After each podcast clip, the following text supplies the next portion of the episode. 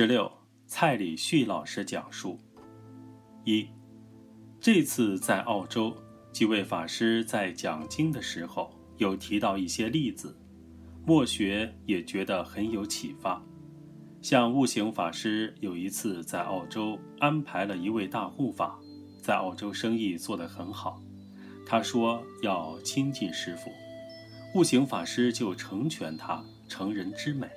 给他安排刚好坐在师傅旁边，既然要亲近，那就近一点。结果安排在旁边，这位同修反而受宠若惊，不大敢坐。我说亲近，没有说这么近，因为师傅很有威仪，他有点紧张。后来也是坐下来吃饭，吃着吃着，这位同修就对师傅讲：“师傅。”你看起来气色真好，你真是天生丽质。他一讲出来“天生丽质”，旁边的老同修有一位就板起脸孔来。这怎么叫天生丽质？这叫法相庄严。你看我们老修，真外行。这个怎么叫天生丽质？外行人一点都不懂。这个叫法相庄严。你看。拿我们认识的道理去要求别人，这个时候心起什么心？傲慢心、高下心？不知道。我们修行人真的知道错一定改，就是错在哪儿，自己都搞不清楚。所以修行人都是被我们自己给卖掉了，不知道，被自己给出卖了，自己在堕落，了然无知。这个心态。已经堕落，已经不平等，已经不清净，已经不慈悲，有了高下，就没有办法感受别人的心境。其实说实在的，这个同修说天生丽质，他是把他觉得最好的词都用上去了。人家是修随喜功德，修称赞如来，结果我们自己生分别，生傲慢。我们自己堕落了，还搞得整个气氛怎么样？很尴尬，大家都觉得好像空气都凝结起来了，都不知道怎么接下一句话了。结果下一句话谁接的？师傅接了。师傅对着大家讲：“天生丽质就天生丽质。”人家师傅欢喜接受，这么一讲。旁边那个同修就很高兴，没讲错。师傅一句话就把尴尬给化解掉了。二，我自己到了法国，刚好那时候是去联合国教科文组织，老和尚的秘书处理很多的事务，就是我们悟饭法师。刚好那一天我们有机会一起出去。见到悟饭法师，我们就非常欢喜。法师是跟在师傅旁边，这时候他一定有很多宝贵的体会，他一定看到师傅很多日常的行持都是我们的学处。刚好我又坐他的对面，赶快给他挖宝。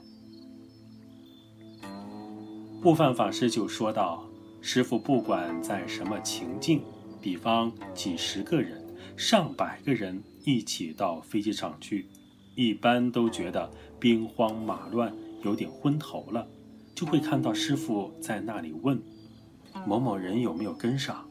某某人在不在？”悟饭师就觉得很佩服，为什么师傅都能记住这些人？最重要的是那些最不熟悉状况的人，师傅都能够记得。他们有没有跟上来？可以感受到老人家是心包太虚，那种鲜亮就是时时都把大众放在心上。有个大陆的居士第一次到澳洲去，师傅一要离开哪个地点的时候，就会问谁谁有没有跟上。他第一次到澳洲时，抵达的时候是比较晚。半夜十二点左右才到达师傅住的地方，一进去就看到师傅坐在客厅的位置，你来了，来来来，还张罗一些事情，老人家才安心去睡觉。真的就好像我们的大家长一样的风范给我们看，对待自己的学生，对待自己的客人，都让我们佩服。三，我两年前到澳洲晋宗学会有几天的课程，有机会跟师傅坐下来谈话。大家不用太羡慕我，我只有在那几天而已，就是在那十天左右的时间，坐下来有一个女士，她也年龄比较长，应该有五六十岁，我们就看到师傅如何尽心竭力去招待一个客人。他没学佛，招待他到了净宗学院，师傅自己给他解说，给他讲解万姓宗祠。我们在旁边很感动，这些事情大可交给我们弟子去做。可是，师傅觉得那是我接待的客人，我就应该尽心尽力。十天下来，宾至如归，这位长者很感动。